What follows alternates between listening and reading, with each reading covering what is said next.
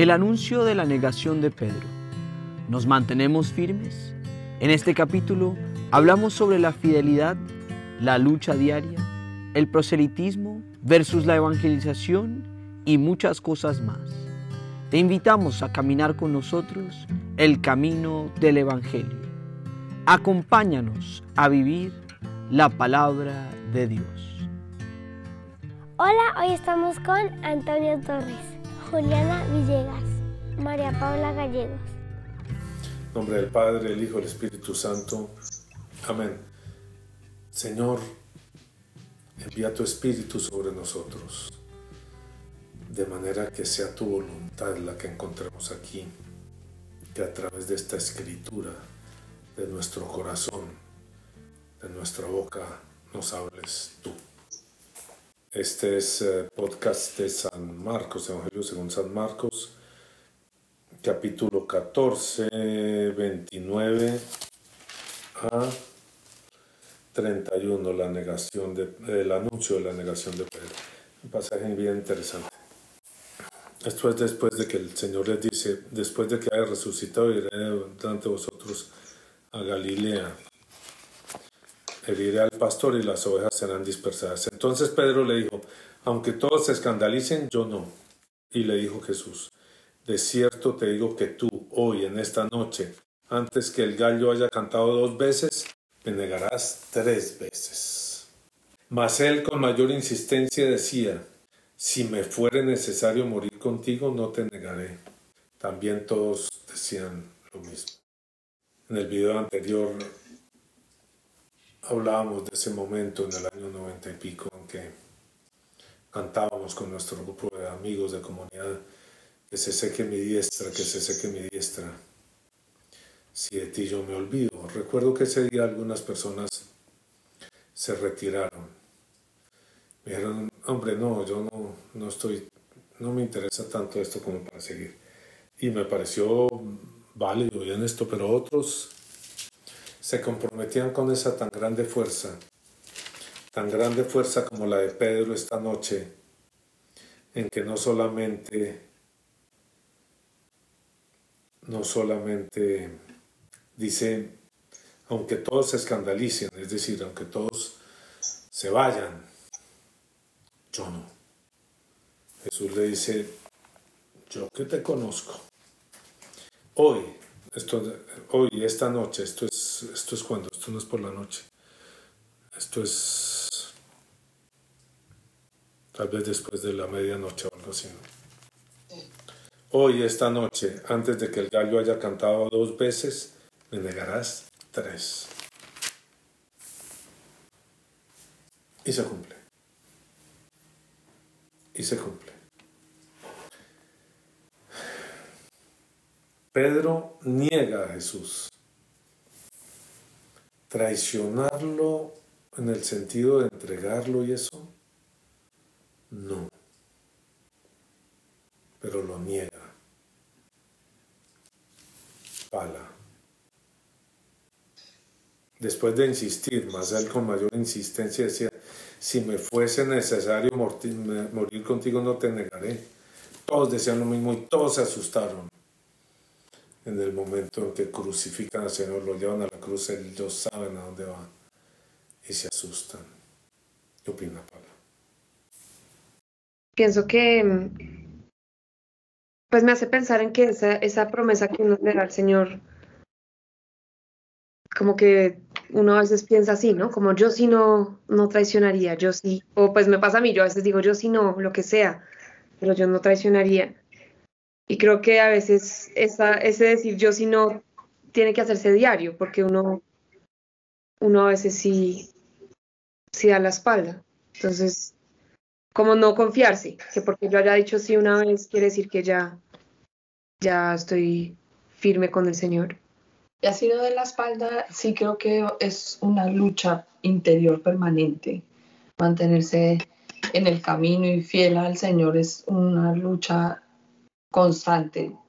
Para mí lo es todo el tiempo, todo, es como si uno todo el tiempo viviera en una batalla interior, ¿no? Algo que, y, y yo hablo, digamos, con Tatiana, con Natalia, con mis amigos, y es lo mismo, ¿no? Oye, es una lucha por dentro, ¿no? ¿Cómo, cómo ser fiel a ese, a ese Jerusalén que cantábamos, o cómo ser fiel. es, yo creo que eso también es algo. Hay una cosa, ayer eh, hablaba con estas señoras y me decían, pero, y hablamos del Señor y de esto. O pero es que a mí muchas personas me llaman, me vienen de esta iglesia, de este grupo, y me invitan, ¿sí? A que forme parte de su grupo, a que me afilie allá. Y eso me hacía pensar en, algo que dice el Papa Francisco, eh, que dice que no hagamos proselitismo. Proselitismo es buscar gente que se sume a nuestro grupo. Claro, uno necesita que necesita ayuda, a caminar solo es muy difícil. Pero él dice que no hagamos proselitismo. Si hay alguien que va a venir, vendrá con nosotros. no hagamos proselitismo. Evangelizar no es hacer proselitismo. Evangelizar no es traer gente a nuestro grupo. Evangelizar es mirar que la gente se acerque a Dios. Que de verdad esté descubriendo a Jesús la persona. Que de verdad esté comprendiendo a Jesús la persona. Que de verdad entre en ese caudal inmenso y maravilloso que es la iglesia la iglesia de Cristo. No en mi pequeño grupo. Decíamos, miren, es que hay personas y, todo ese grupo y esa iglesia es una de las motivaciones es el dinero. Y ustedes saben, hay unos amigos de, de Pala que el, director dice, no, yo, yo quiero evangelizar esto para que yo pueda dedicarme totalmente a esto, ellos me sostengan, yo no tenga que trabajar y me sostengan. Mm. Mm. Ahí empieza el proselitismo. Y ahí, empieza uno a sentirse incómodo. No es así. Sigue a Cristo, entrégate a Cristo. Él verá si, te, si, te, si nos junta para que caminemos juntos. Para mí eso siempre, desde que salí el minuto de Dios en el año 78, ya hace tantos años, y después, cuando empezamos a trabajar en los años 90, siempre fue muy claro. El dinero me lo da Dios a mí de otra forma, no a través del Evangelio. Nosotros no hacemos esto por dinero. No vivimos de esto, nosotros trabajamos y vivimos de nuestro trabajo.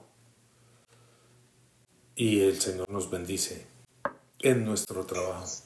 Somos gente en el mundo, en el trabajo, en todo eso, en esa lucha dura y difícil. No hacemos esto por dinero. Nuestro interés es que la gente siga a Jesús. Siga a Jesús de verdad. Y si uno no tiene un interés personal, es más fácil. Es más fácil. Muy bien. Eh, ¿Qué más para Juliana? Sobre este pasaje, la traición de la negación de Pedro me parece esa parte como que es que todos somos Pedro. Es decir, todos, todos se asustaron. Luego que tampoco nos creamos que nosotros vamos a hacer la excepción. Lo que sí también hay que ver es, bueno, cómo vamos a responder cuando nos veamos así, cuando nos veamos asustados, ¿qué vamos a hacer? ¿Sí? Que es un poco lo que Pedro hace, bueno, pues pedir perdón y ponerse de pie, pero Pedro llora sus ojos, Juliana, llora sus ojos cuando se da cuenta de lo que hizo. Cuando uno se da cuenta de lo que ha hecho de su vida, cuando uno mira hacia atrás y ve lo que hizo con su vida, llora sus ojos. Todos los seres humanos. Todos, por cuanto todos pecaron y están destituidos de la gloria de Dios todos los seres humanos. Miramos hacia atrás y lloramos nuestros ojos. Si yo hubiera seguido al Señor desde el comienzo, cuánta miseria me habría ahorrado para mí, para mis hijos y para las personas que quiero. Cuánta miseria si yo no hubiera negado al Señor, si no le hubiera dado la espalda. Pues no le demos más la espalda, enderecemos hoy nuestra vida y emprendamos el camino de la eternidad Lloremos nuestros ojos porque no hay otra manera. Reconozcamos lo que hemos hecho, no lo neguemos, no lo tapemos, no lo escondamos. Reconozcamos lo que somos. Y así como somos, en esa desnudez, emprendamos el camino de la eternidad. Esto es Levantando el Velo. Juliana Villegas, María Paula Gallegos, Antonio Torres. Un abrazo a todos ustedes. El Señor los bendiga. Envíe su espíritu sobre ustedes para que podamos todos levantarnos y emprender el camino hacia la eternidad. En nombre del Padre, del Hijo y del Espíritu Santo. Amén. Si te gustó el video no te olvides de suscribirte. Toca la campanita y dale like. ¡Chao!